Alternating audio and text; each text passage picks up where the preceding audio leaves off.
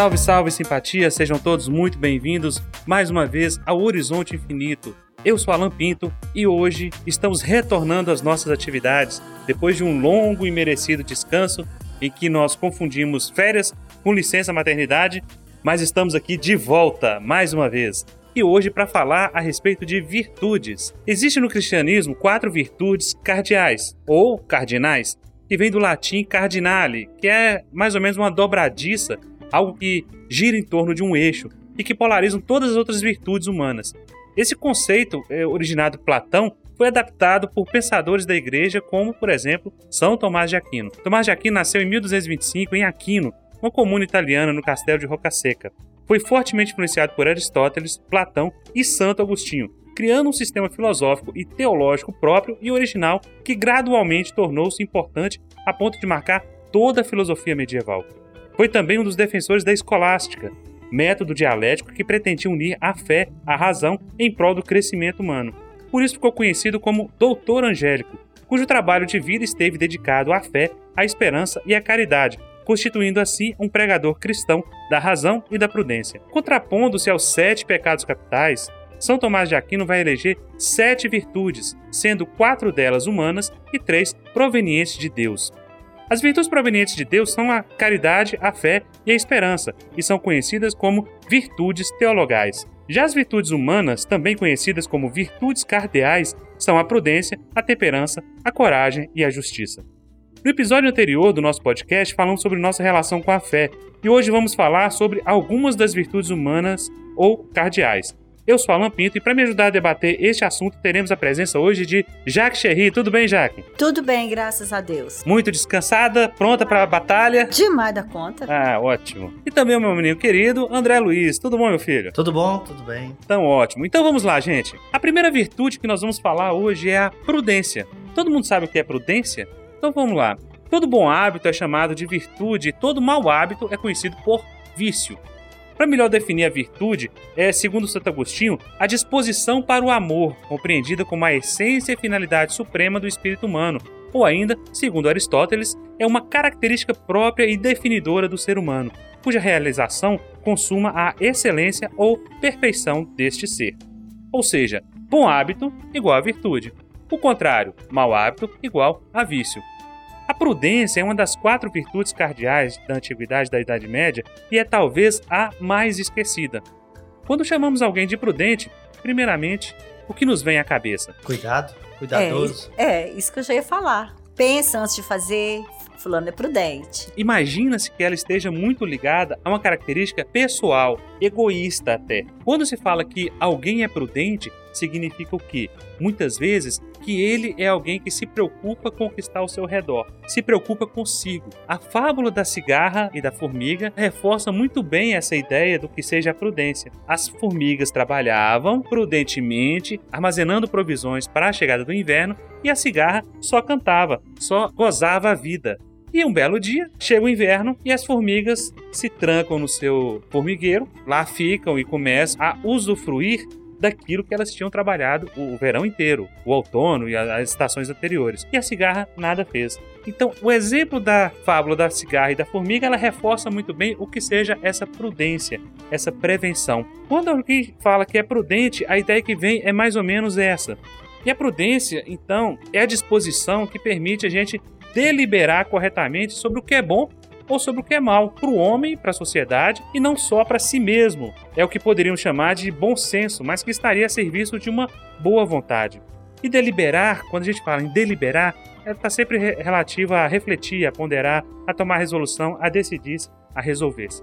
Eu conheci um artesão, um escultor, na verdade, na cidade de Mariana, como todo bom mineiro, gosta de uma prosa, e ele me contando que ele era uma pessoa muito prudente, porque quando alguém chegava para ele e falava: Olha, eu tenho algo para te contar, mas você tem que decidir isso agora. Ele falava: Não, eu não vou decidir isso agora. Eu vou primeiro pensar, refletir. Daqui uns dois, três dias você volta e eu te dou a minha resposta. Não, mas tem que ser agora. Agora eu não respondo. Agora eu não faço. Sem pensar, sem refletir. Então, isso é uma característica de alguém que seja prudente. É alguém que delibera, é alguém que pondera, é alguém que toma resolução, decide, resolve-se, é alguém que não é intempestivo. Mas, no geral, todos nós temos prudência. Sim, uns mais e outros menos, mas eu acredito que todo mundo tenha. Ninguém passa aqui sem um pouco dessa desse sentimento aí de prudência, não. Você acha? Olha, eu posso dizer que no trânsito, nas estradas, a gente vê pouquíssima gente prudente. Sim, mas na estrada, eu concordo, mas em outras situações, essa mesma pessoa que às vezes é imprudente, às vezes, em outra situação, ela é prudente. Mas aí é que tá a, a, razão de São Tomás de Aquino eleger a prudência como uma virtude que é a mais importante. Ela tem que ser geral. Ela tem que ser geral. Jesus disse: o homem prudente constrói a sua casa onde? Não é na rocha? Ser prudente é isso, é fazer a coisa certa, é deliberar, é decidir pelo que é certo. Mas o princípio do que é certo e do que é errado, muitas vezes ele varia de pessoa para pessoa, ele varia de cultura para cultura, ele varia de região para região. Então, como é que a gente faz para acertar o que é a prudência? Como é que a gente faz para definir, para deliberar o que é o certo e o que é o errado? Depende do resultado. Qual o resultado que eu vou provocar? É bom para mim? É bom para o outro? Se eu pensar nesse sentido e chegar à resposta de dois sims, então sim, eu estou sendo prudente, porque eu estou deliberando em meu favor e em favor do outro. Se eu chegar à conclusão de que é bom para mim, mas é ruim para o outro, eu não estou sendo prudente. Então, uma pessoa prudente é uma pessoa boa, já que ela tem que ser prudente para ser prudente mesmo em todos os sentidos. Então é uma pessoa boa. Segundo o critério de Santo Agostinho, sim, porque para Santo Agostinho a prudência é um amor que escolhe com sagacidade. Olha só, você faz a escolha, mas a escolha precisa ser sagaz, precisa ser, ter astúcia, ter perspicácia, porque você não pode escolher em favor do outro, mas contra o que talvez fosse algo bom para você. Porque aí não é escolha.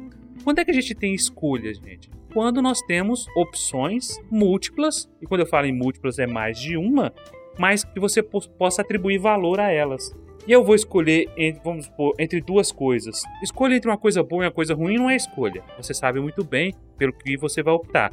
Mas escolher uma coisa que tem um valor maior do que outra. Aquela velha história do dilema, não sei se eu caso ou se eu compro uma bicicleta. O que vai ser melhor para mim? Casar ou comprar uma bicicleta? Você vai ponderando. Porque a pessoa que é imprudente, ela age sem pensar. Quem é imprudente quer saber de si. Não, o que interessa é a satisfação dos meus apetites, das minhas necessidades, dos meus desejos. E em favor disso, ela vai deliberando, mas sem levar em conta na equação quem? O outro. Quando eu ponho o outro fora da equação, eu estou sendo egoísta. Se eu estou sendo egoísta, eu não estou sendo o quê? Virtuoso, porque o egoísmo não é virtude. O egoísmo é um vício. Pensa, como é que é complicado a vida? Né? Coisas que a gente não, sequer, nunca parou para pensar.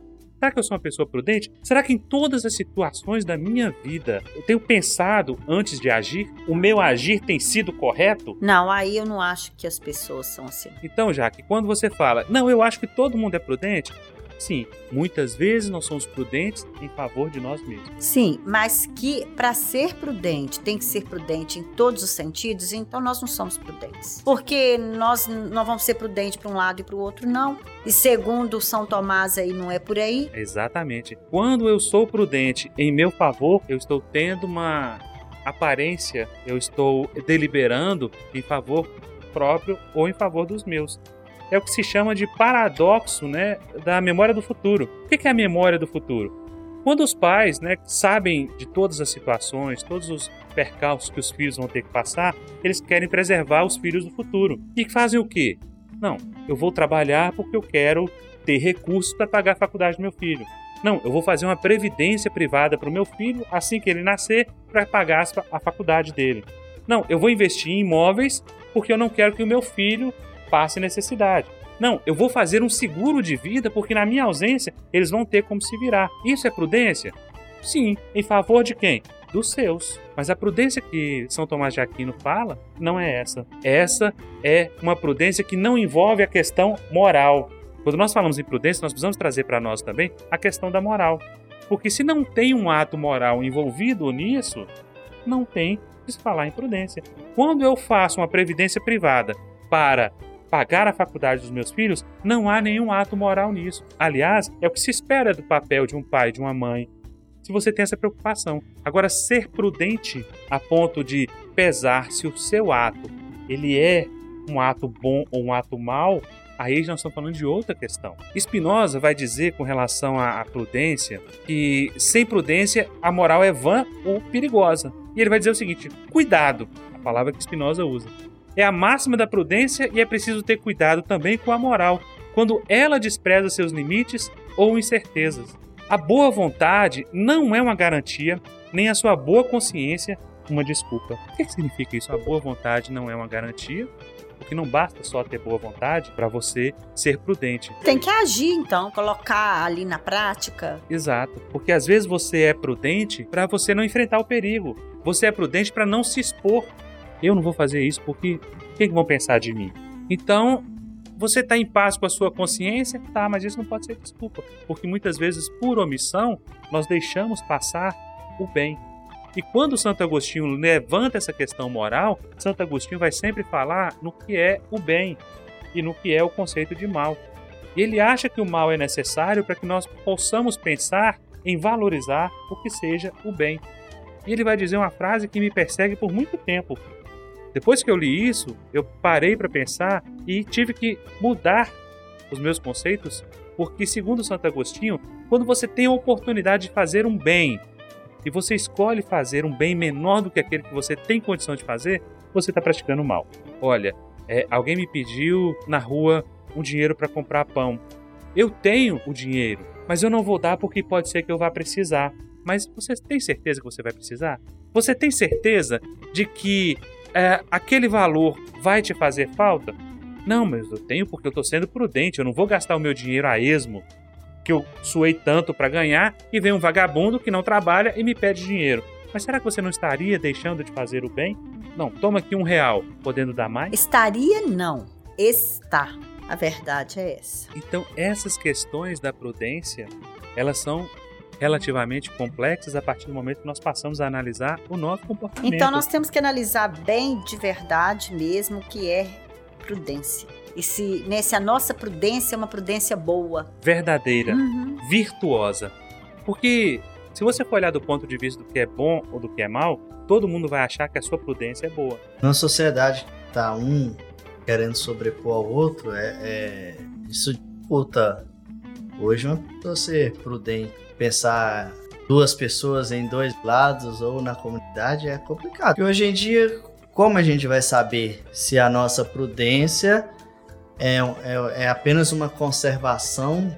Pode estar, tá, vamos dizer, consumindo uma, um, um, certo produto e utilize, vamos dizer, que utilize trabalho escravo tá tratando, cuidando da sua parte, coisa, mas para a sociedade você tá fazendo um, um, um, Mas e como é que fica essa balança, essa prudência toda? É difícil colocar. Esse equilíbrio. Você falando nisso aí me lembra uma outra situação. Por exemplo, a ecologia. As questões de ecologia estão intimamente ligadas à prudência, porque isso tudo tem pontos em comum com a moral. Quando eu estou pensando na ecologia, quando vamos pensar, vamos falar em meio ambiente, quando eu estou levando meu lixo para ser reciclado, quando eu estou separando o lixo seco do lixo úmido, quando eu estou deixando de adquirir materiais que eu sei que vão prejudicar o meio ambiente, eu estou sendo prudente em relação a mim, a minha família, aos meus filhos, ou em relação ao planeta como um todo. Veja o que é a abrangência da prudência.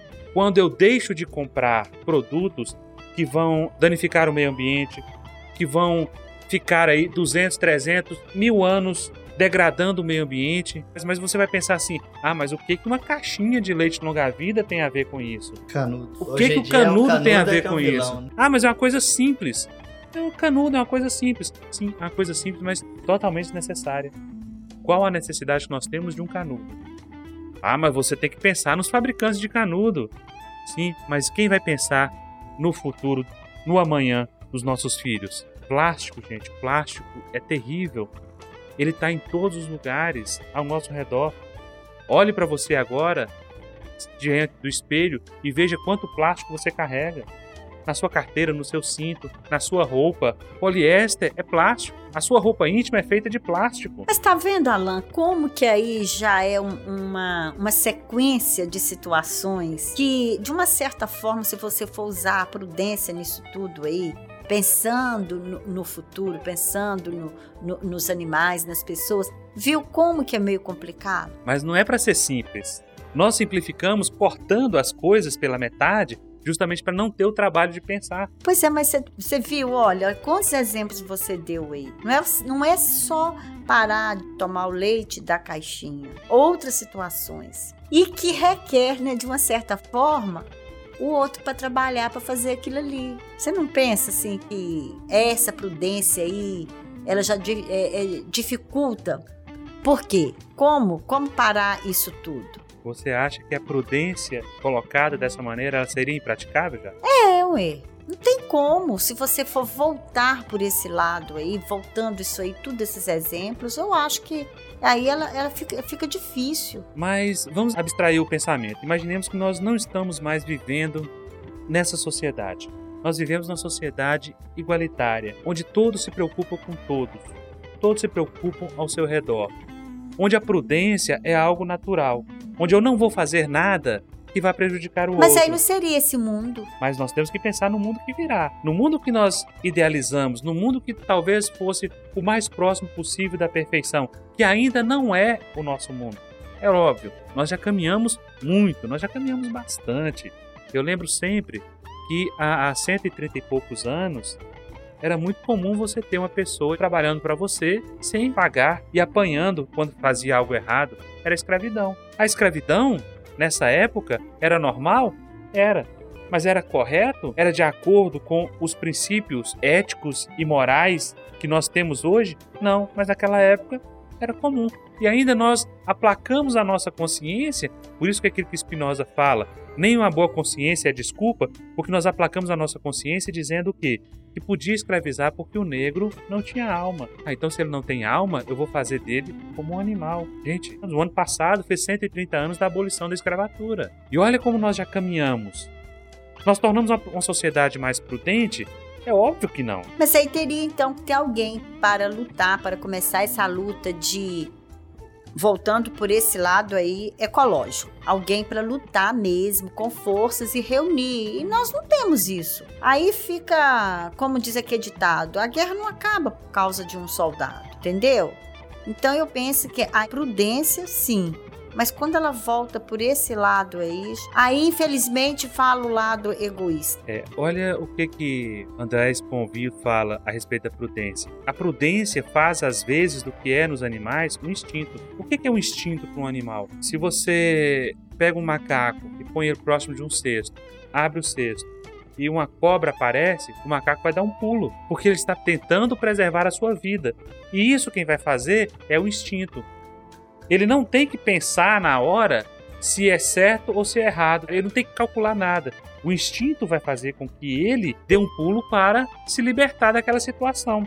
No homem, a coisa, além de obedecer aos nossos instintos, o instinto de conservação da própria espécie, nós ainda temos que pensar nas nossas relações. Quando nós colocamos as nossas relações em análise, aí há necessidade de se falar em prudência. Nós não estamos falando mais de instinto. O instinto é o que faz com que nós, numa rua escura, quando alguém se aproxima, o nosso corpo começa a ter uma resposta ao risco. É o estresse. Por que é que quando a gente toma um susto a gente empalidece? Porque o nosso sangue imediatamente é jogado para as pernas.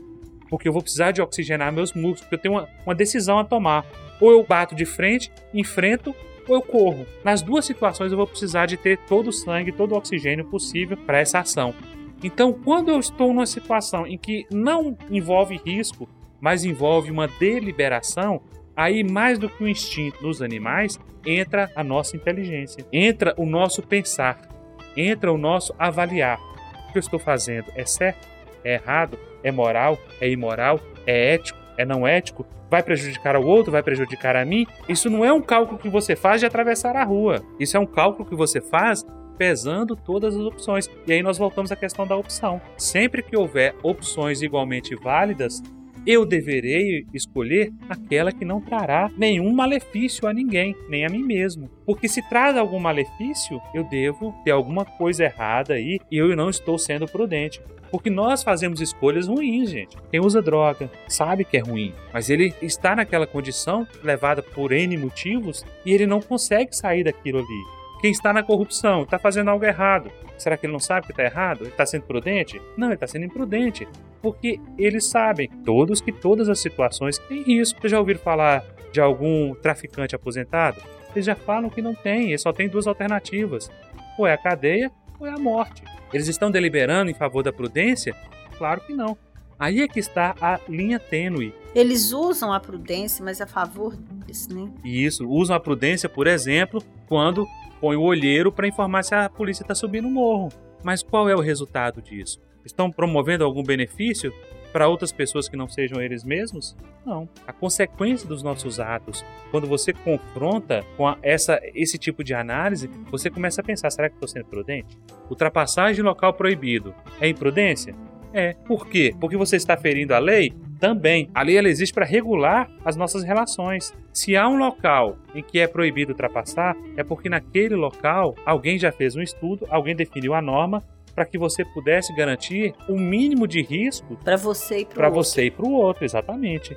Mas a partir do momento que você é imprudente, você burla esse sistema em favor de si mesmo, você está assumindo risco e acarretando consequências nefastas para você e o pior de tudo, para outra pessoa que não tem nada a ver com a sua decisão. Percebem que em toda decisão você está atribuindo um valor? Uhum. Não, esse caminhão está muito lento, mas eu não posso ultrapassar. Ah, mas é só dessa vez. Uhum. E dessa vez você chega na curva, calcula mal, escolheu mal, encontra com outro outro veículo vindo na direção contrária. Pronto, já era. Reforma da Previdência também. Mesma coisa. Verdade. Desde hoje, para garantias do futuro. A outra virtude que nós vamos falar é sobre a temperança. O que é a temperança, gente? A gente quase não ouve falar nisso. A palavra é nova. Quase não ouve, não. Eu vou falar a verdade. Depois que eu li que eu fui ver o que, que é isso. Temperança, para quem não sabe, é o hábito de moderar os apetites, os desejos e as paixões, constituindo na sobriedade, no comer e no beber. Parece prudência? Mesma coisa. Não. Na prudência, eu estou deliberando sobre algo. Na prudência, não envolve somente a mim, envolve o outro, envolve as relações. A temperança e a temperança interna. A temperança sou eu comigo mesmo. É o seu defeito ou a sua virtude. É a moderação. Gente, e hoje é muito difícil ser moderado. Uhum. Olhe as redes sociais. Olhe o excesso de coisas que a todo instante nos chamam, nos seduzem, nos convidam ao exagero, ao extrapolar, ao passar do limite, ao viver o hoje como se não houvesse amanhã. Vê as baladas aí como é que são. A garotada toda quer viver o agora e quer sair aí. carregado, né? Quer, quer dar PT, né? Como eles dizem. É. Então, falta o quê? Falta essa sobriedade. Ser temperante é poder contentar-se com pouco. Mas não é o pouco que realmente importa, e sim o poder de contentar-se a ponto de dominar a si mesmo. Eu achei tão bonita ela, que é verdade. Você é praticamente você ser feliz com o que você tem, com que você é, te aceitar do jeito que, que você das coisas boas. Ah, não, eu sou ruim mesmo, eu tenho que me aceitar. Não, não é isso. Tanto que ela tá ligada lá ao São Tomás lá. Não foi qualquer pessoa que falou. Quem vai nos dizer das maiores lições a respeito disso é Epicuro. Epicuro, lá na Grécia Antiga, ele se preocupava muito com isso. Ele dizia que para você ser feliz, você não precisava de muitas coisas. Bastava ter amigos e mais nada. E ele dá um exemplo muito característico que é o seguinte: o ato de contentar-se com um pedaço de pão de cevada e um copo de água, quando você tem a necessidade e você se satisfaz com aquilo, atende a uma necessidade fisiológica daquele instante, você se alimenta e você, você acaba com a sua sede com um pedaço de pão de cevada e um copo com água. Agora, se você precisar de, não, eu não como esse pão com cevada, eu gosto é de pão de centeio, que tem que ser com geleia de amoras e mel. Se você atribui a sua felicidade a isso, você tá lascado. Eu só serei feliz quando eu tiver uma casa no campo, quando eu tiver um carro do ano, quando eu fizer a minha viagem para a Grécia. Eu só serei feliz quando eu tiver aquilo ou tiver aquilo outro. Gente, olha o nosso comportamento, como eu sei que nenhum de nós é assim e nem tampouco os nossos ouvintes. Não, nós somos todos bons. Né?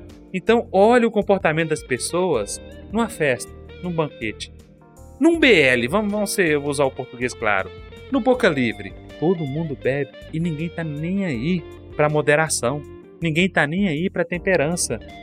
Eu quero comer tudo que eu tenho direito, eu quero beber todas, porque hoje é aniversário da Jaque. Então vamos lá, vamos pro boteco e vamos como se não houvesse amanhã. 24 horas de jejum para poder comer mais. Ai, que delícia.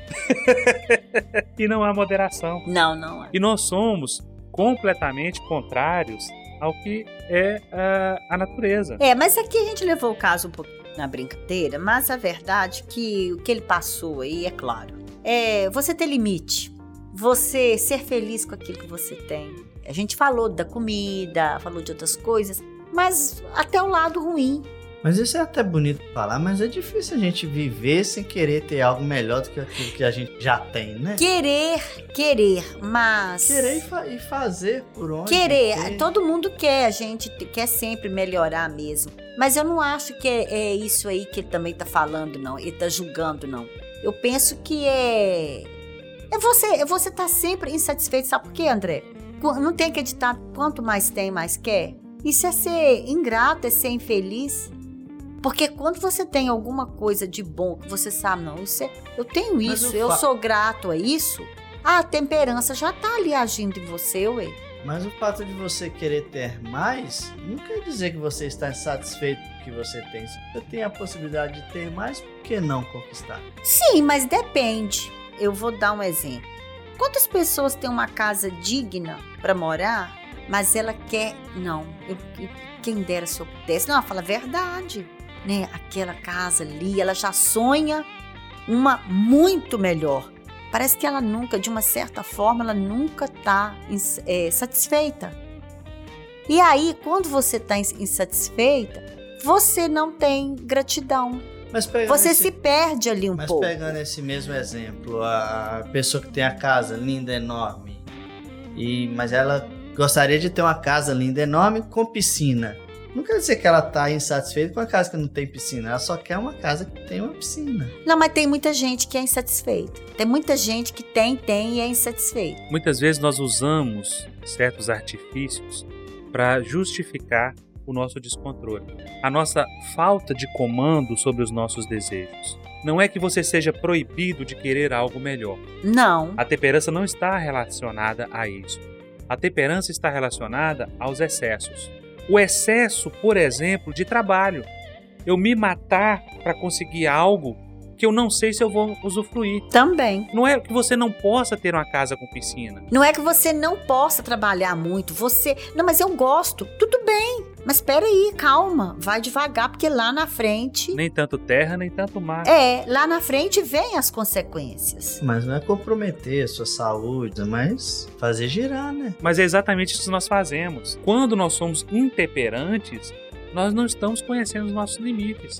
Vamos voltar à ideia do, da festa, do banquete, que você come, come, come, come até não conseguir comer mais. Você rompe os seus limites, porque você tem um, um certo limite. Seu estômago tem um, por maior que seja, ele tem um tamanho que ele não comporta mais do que aquilo ali.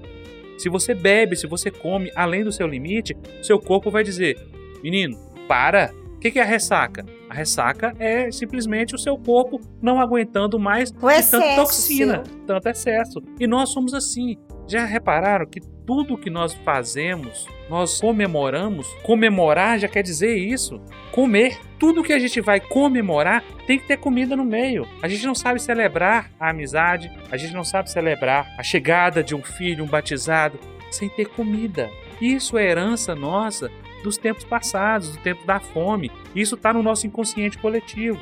Não, eu vou comer agora porque eu não sei quando é que eu vou comer novamente. Não, até que às vezes ele não pensa assim, mas ele gosta muito e tem que comer porque comer, comer, porque amanhã é outro dia, amanhã eu já faço a dieta. É mais uma picanha pra celebração, é bom. Aí isso me lembra a Jaqueline com doce, quando eu vou em festinha. Ah, não, gente, eu vou comer tanto doce, mas tanto doce, que eu vou comer doce todo dia. Vou, vou ter um, um coma glicêmico de tanto doce, né? Não, eu não vou ter doce todo dia, eu não vou comer aqueles docinhos todo dia. Mas aí é que Olha tá. como que o ser humano é, né, gente? No- olha, Jaque, nós todos somos Nós estamos rindo aqui, mas é sério, né?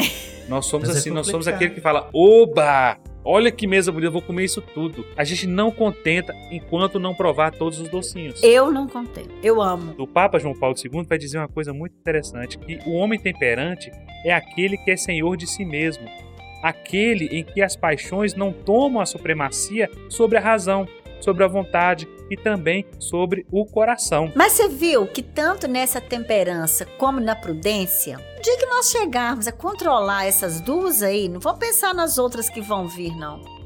Nós vamos estar praticamente quase perfeitos, né? Ou perfeitos, né? Mas se a gente Que não começar a discutir, não começar a trabalhar isso em nós, Sim, mas você viu aí o quê? O homem era um santo, né?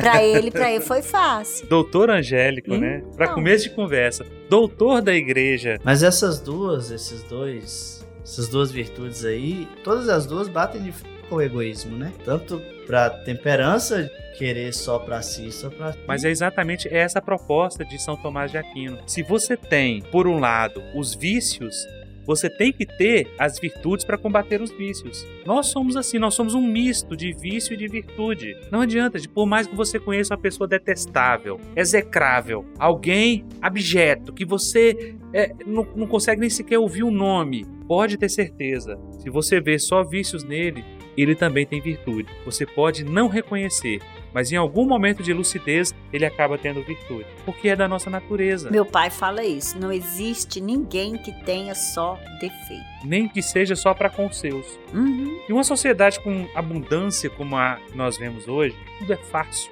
A nossa sociedade é assim. Eu estou falando da nossa sociedade brasileira em comparação com a África.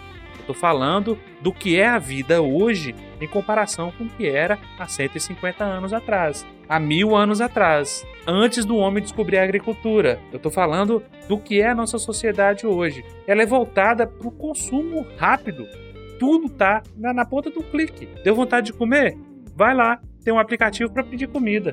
Ah, deu vontade de ter um- uma roupa nova? Vai lá, tem um aplicativo para pedir roupa nova, sem sair de casa.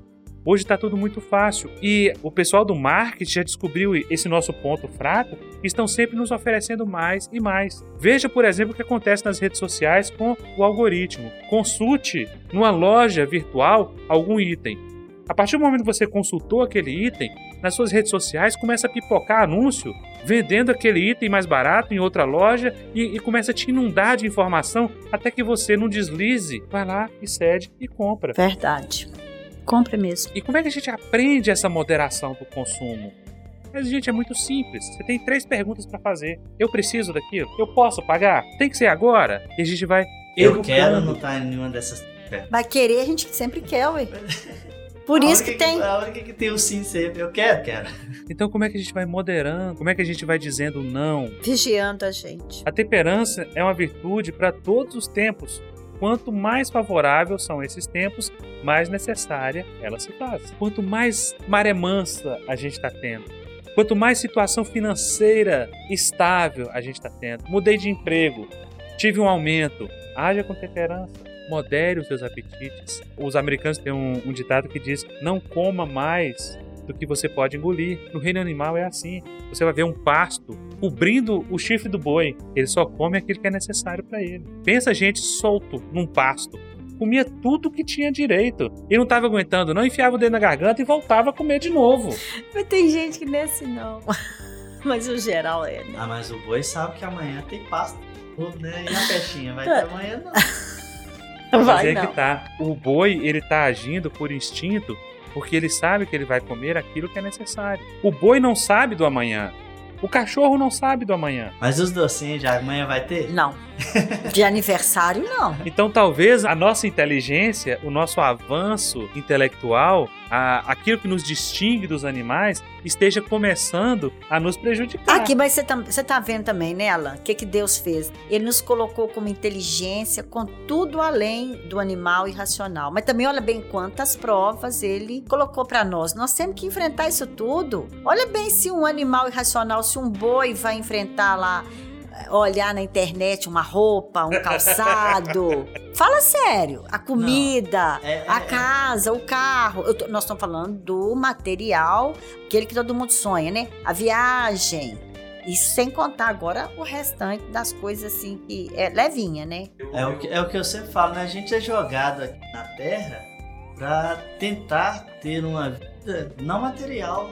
Mas é complicado, você tá na vida material, como é que você vai e viver uma vida. Aí é que é entra. É aí é que entra o limite que não seja por inteiro a prudência, que não seja por inteiro a temperança, mas a gente dosar um pouquinho de cada coisa, que um dia nós chegamos lá. Um dia. E quando será esse dia? Porque nós já passamos da época que estávamos em copas de árvores. Nós já passamos da época que vivíamos em caverna. Nós já passamos pela Idade Média. Nós já passamos por tudo isso. E quando será que nós teremos a temperança? Quando será que nós começaremos a moderar os nossos apetites? Porque eu vou falar sempre para vocês. Eu num prato de feijoada eu não tenho limite não. Tá eu, eu como, mas eu vou comer um prato dois pratos até não aguentar mais, até sentir o, o, o abdômen endurecer. Virar um tanquinho, um tancão de guerra. Tá vendo, Alan? Gente, é difícil. São mas muitas é provações. extremamente necessário. A gente não, não pode viver como se não houvesse amanhã. São esses excessos e essa nossa falta de controle que nos tira o poder. O que é um vício se não a falta de controle? Não, eu tomo uma cerveja e estou satisfeito. Não, mas enquanto eu não sentir que eu tô fora de órbita, eu não paro. Olha a diferença. Enquanto eu não sentir que eu tô tonto a ponto de não me reconhecer no espelho, você vê aí vídeo do cara que tá tão tonto que ele começa a brigar com ele no espelho. Ele não se reconhece no espelho. Tudo sem limite. Então por isso que São Tomás de Aquino vai ver na temperança, embora uh, as outras três virtudes, como a prudência, a coragem, a justiça, possam ser mais admiráveis, uma prevalência dela em relação às outras por causa da dificuldade de praticá-las. Prudência, dependendo da situação, você consegue praticar. Coragem, quem é que não tem coragem? A gente, quando precisa, tem coragem para tudo. Justiça, tá lá, a gente entende um pouquinho o critério que a gente atribui de justiça, embora esteja muito longe da justiça divina. Mas e a temperança? Qual delas é mais difícil de ser praticada? Não, mas a justiça também ela, ela é complicada, Alain. Sabe por quê? Porque essa justiça que você falou e a justiça divina e essa entendeu? Essa justiça comum aqui não deixa de ser em casos, mas não é essa daí que Deus pede. Eu acho a justiça também para você colocar ela em prática. Mas olha só, por que, que a temperança ela acaba sendo mais difícil até que a justiça? Porque em que momentos você é convocado a praticar a justiça? Vamos pensar ao longo do dia de hoje. Desde que eu acordei até esse horário que nós estamos gravando o nosso episódio. Quantas vezes eu fui chamado a praticar a justiça? Agora pensa, Quantas vezes eu fui chamado a praticar a temperança? E quantas vezes eu não atendi a esse chamado? Porque qual é a dificuldade? Gente, porque a temperança ela está ligada diretamente à nossa vida, à vida do indivíduo. Não tem uma lei que rege para a temperança como tem uma lei que rege para a justiça, né? A justiça você tem um manual assim. A temperança não, é só sua consciência, né? A temperança ela tem um dosador. A temperança ela tá ligada aí no lado aí de, por exemplo, da pessoa intolerante, da pessoa assim explosiva. Tá sempre ligada a excessos. Então. A moderação. Vamos falar em temperança como moderação de comportamento. De... Pois é. Porque eu falo assim, se for, se for também tudo bem, porque toda hora você tem que controlar o seu humor, você tem que controlar a sua impaciência. É diferente mesmo da justiça. Pois é, mas aí nós estamos falando da prudência. Por que, que eu tenho que controlar o meu humor? Por que, que eu tenho que controlar a minha paciência, a minha intolerância?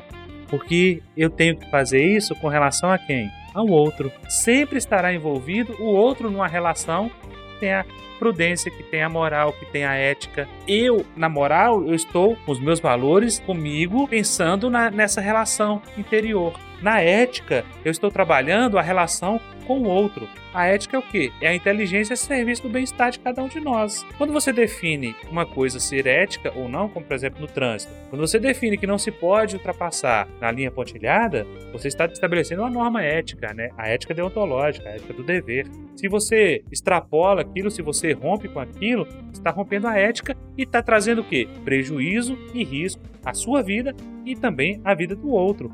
Mas a temperança, ela está ligada às funções mais básicas nossas. Comer, beber, o sexo na procriação.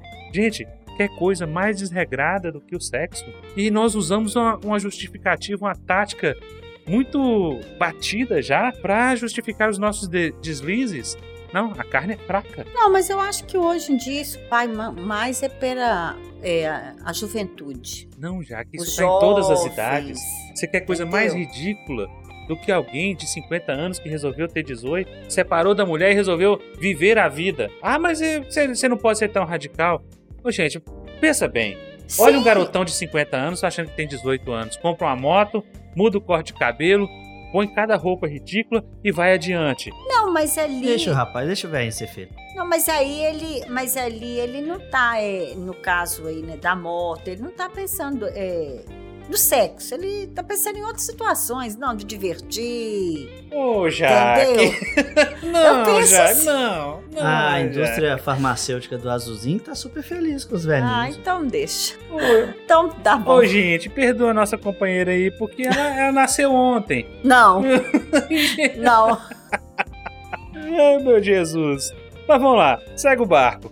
Spinoza vai dizer que a temperança é o poder de nossa alma sobre os impulsos irracionais de nossos afetos ou de nossos apetites. Aí estamos falando de alma. Ah, mas eu não acredito que exista alma, eu acho que acredito que depois que a gente morre, tudo acaba e etc, etc. Mas vamos pensar em algo que transcende, algo que esteja, por exemplo, dentro de você mesmo, sua inteligência. Ah, não tem alma, vamos pensar na nossa inteligência. Então, todas as vezes que a nossa inteligência consegue comandar esses impulsos, nós estamos agindo com temperança. E vocês vão de reconhecer que é necessário ter certos freios, certas rédeas para nos segurar, porque senão a gente vai fazer misérias, horrores aí, a depender somente dos nossos apetites. Vamos pensar, por exemplo, um caso extremo de alguém que tem algum desvio de conduta, um estuprador, um pedófilo, alguém que não consegue moderar os seus apetites. Sofre. Não vem dizer que não sofre, não, porque sofre. Porque ele tem consciência de que alguma coisa está errada com ele. De que alguma coisa está errada, não. Ele tem consciência que ele está agindo errado. Mas ele não consegue segurar os impulsos. Alguns conseguem, outros não. O psicopata é alguém que não tem essa capacidade. Ele não tem a capacidade de ter arrependimento, de ter emoções. É alguém que não tem travas no seu próprio apetite, na sua própria sede de sangue. A temperança, ela não é um sentimento, ela é um poder. Poder sobre o quê? Sobre mim mesmo. A partir do momento que eu começo a me controlar, eu, eu começo a ter uma virtude que supera todo e qualquer tipo de gênero de embriaguez. Por que é que eu tenho que beber, beber até cair? Por que é que eu tenho que comer, comer até vomitar? Por que é que eu tenho que ter relações com as pessoas até ficar todo prejudicado o meu aparelho genésico? Por que, que tem que fazer isso como se não houvesse amanhã? Por falta de moderação dos meus apetites. Ah, mas eu não consigo resistir. Ah, eu não consigo resistir à tentação. O Bill e o Bob, que foram os criadores do AA, já descobriram a, a fórmula para isso há muito tempo atrás. Evitar o primeiro gole. Não consigo resistir? Evite. Porque não há nenhum mérito em dizer o seguinte. Bom, já que a gente está falando em A, vamos falar do, do, do caso da, do alcoolismo. Ah, ó, eu não vejo graça em cerveja, nem uísque, nada. Eu não bebo, porque eu não gosto. Muito bem prova que você já superou as dificuldades que muitos aí estão lutando para deixar. Só que isso não é temperança. Isso não é você ter que resistir, ter que moderar os seus apetites porque você não tem o apetite. A ausência de apetite não é temperança.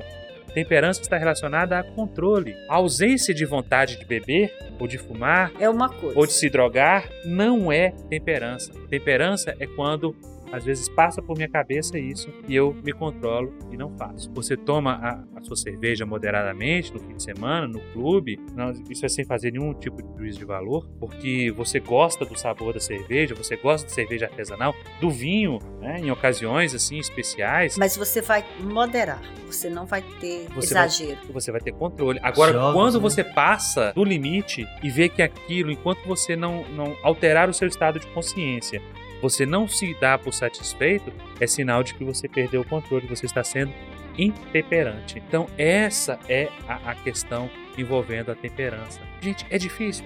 Claro que é. Tem que ter muito controle de si mesmo. Claro, óbvio. Mas a questão é, pode ser difícil, mas não é impossível. Porque geralmente nós nos arrependemos daquilo que nós comemos demais, daquilo que nós bebemos demais. Nunca de ter comido de menos ou bebido de menos. É verdade. Você vai a uma festa e chega depois da festa ou no dia seguinte e pensa: Poxa, eu poderia ter tomado mais uma dose. Poxa, eu poderia ter comido mais um brigadeiro. Se você tem controle, você nunca sentirá isso. Os nossos arrependimentos são geralmente em quê?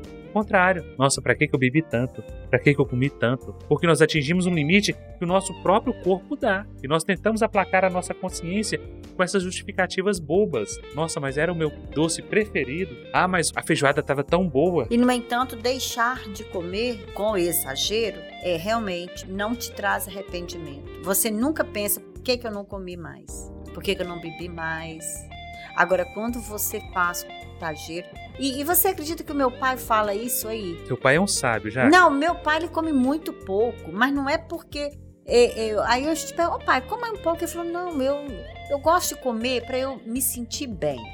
Porque se eu, me- se eu vou comer mais, filha, depois eu vou, eu vou me sentir mal. Não dá. Eu acho que tem que ter limite. O meu pai sempre fala isso. E ele faz sem saber que ele tem uma temperância, né? Mas esse, essa é a questão das pessoas virtuosas. Muitas, muitas vezes elas praticam a virtude sem nem sequer pensar, porque já está no automático. Quando você é bom, você é bom sem ficar se vangloriando, sem ficar pensando naquilo. O seu ato já virou um bom hábito. Todas as vezes nós estamos falando em hábitos, nós estamos falando justamente disso, daquelas coisas que nós fazemos sem sentir. E hábito mesmo. Por exemplo, eu sirvo duas vezes. Quando eu sirvo uma só, parece que eu não comi o suficiente. E olha que eu ponho pouquinho da primeira e menos da segunda. Mas tem que ir lá. É um, isso pra mim é um hábito. Mas nós somos É uma criaturas de mania hábito. boba. É, nós somos criaturas de hábito. O hábito, gente, ele é feito para quê? Para que, falando né, biologicamente, para que nós não percamos muito tempo pensando coisas desnecessárias. Pensa, como você faz um café, prepara o seu café da manhã, sempre do mesmo jeito. Como você toma banho, você começa a ensaboar as partes sempre as, da mesma ordem, na mesma sequência. Senta-se no mesmo lugar. Você vai fazer um curso em uma outra cidade, num outro lugar, com pessoas que você nunca viu. O curso de dois dias. Você chega, escolhe a cadeira, senta-se nela. Escolheu aquela cadeira e sentou-se. No outro dia, você não é o primeiro a chegar e você senta naquela mesma cadeira. Por quê? Porque você não quer mais pensar em todas as opções que você tem na sala para saber onde você quer sentar. Esse é o poder do hábito. Quando nós encontramos a forma e passamos a automatizar aquilo, nós fazemos sem sentir. O seu pai já faz isso sem sentir. É igual a nossa mesa aqui. Uhum, Nós sentamos sempre nas mesmas Sempre, posições. sempre usando os mesmos microfones, é mesmo. verdade. Nunca mudando a posição. E isso funciona de uma maneira muito, muito interessante, porque a aquisição de um hábito, e talvez a gente até faça um programa sobre isso, ela passa por quatro estágios. No primeiro estágio, você é inconsciente e não habilidoso. O que é isso? Vamos imaginar você aprender a dirigir. O primeiro estágio, você nem sequer parou para pensar na possibilidade de aprender a dirigir. Então você é inconsciente. E você não tem habilidade nenhuma mesmo, você é não habilidoso. No segundo estágio, você pensa: nossa, eu já fiz 18 anos. Nossa, já veio o meu primeiro filho. Eu preciso ter um carro para me locomover.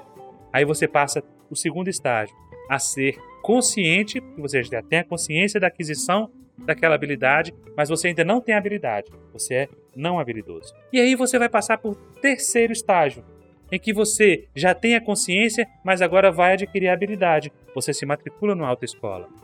E quando você começa, quem passou por essa terrível experiência de aprender a dirigir, você não sabe coordenar as coisas direito, Você não sabe que horas você tem que apertar a embreagem, que hora você tem que frear, que hora você tem que virar, dar seta, passar a primeira, passar a segunda marcha. Mas aí você adquire a sua habilidade. E você passa a fazer isso sem sentir. Aí você passa para o quarto estágio. Você já faz aquilo inconsciente e você já está extremamente habilidoso. Quando você tira a carteira, aprende a dirigir, vai para todo lugar, você nem, nem para para pensar em que momento você tem que apertar a embreagem, em que momento você como tem que usar que o freio, faz? como você. E se você tomar todas, às vezes nem lembrar como você chegou àquele lugar, você, você lembra. Bebida e direção não se misturam justamente por isso. Então, nesse último estágio em que você é habilidoso, você já é inconsciente da sua habilidade é o estágio de quem adquiriu a virtude da temperança. Ele não tem mais consciência da temperança porque ele não para mais para pensar. Ele não tem mais o que moderar porque ele já conseguiu moderar. Ah, e sem contar que torna-se natural. Exatamente. E esse é o estágio que nós precisamos trabalhar. Esse é o estágio que nós precisamos chegar, ok? Considerações finais de vocês. Não, pra mim tá ótimo. É difícil pra caramba. Não, mas eu gostei. Eu achei muito boa. Desde que eu, que eu li hoje, que eu tava lendo, né? Que eu, que eu tô que nem o André, né? A palavrinha. Falei, que palavra é essa? Agora, André, você pode ter certeza que é o que mais a gente vai ouvir, até na televisão. Porque depois que a gente descobre uma palavra que pra gente, né, ela não era, como diz, ela não era amiguinha. Familiar, né? É.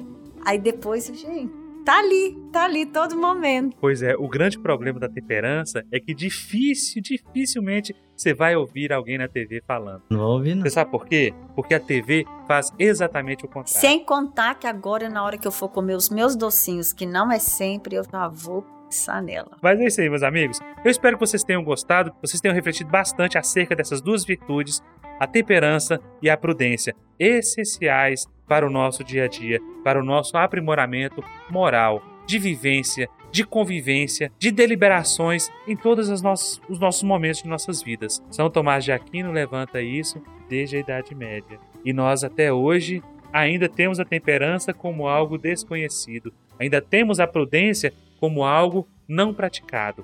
E eu espero que vocês, assim como nós, passemos a pensar um pouquinho mais, refletir um pouquinho mais, Prestar atenção, né? prestar atenção nos nossos atos, na forma como nós vivemos, para que a gente possa um dia ter uma sociedade mais justa, ter uma sociedade mais equânime, justamente com atitudes que começarão em nós.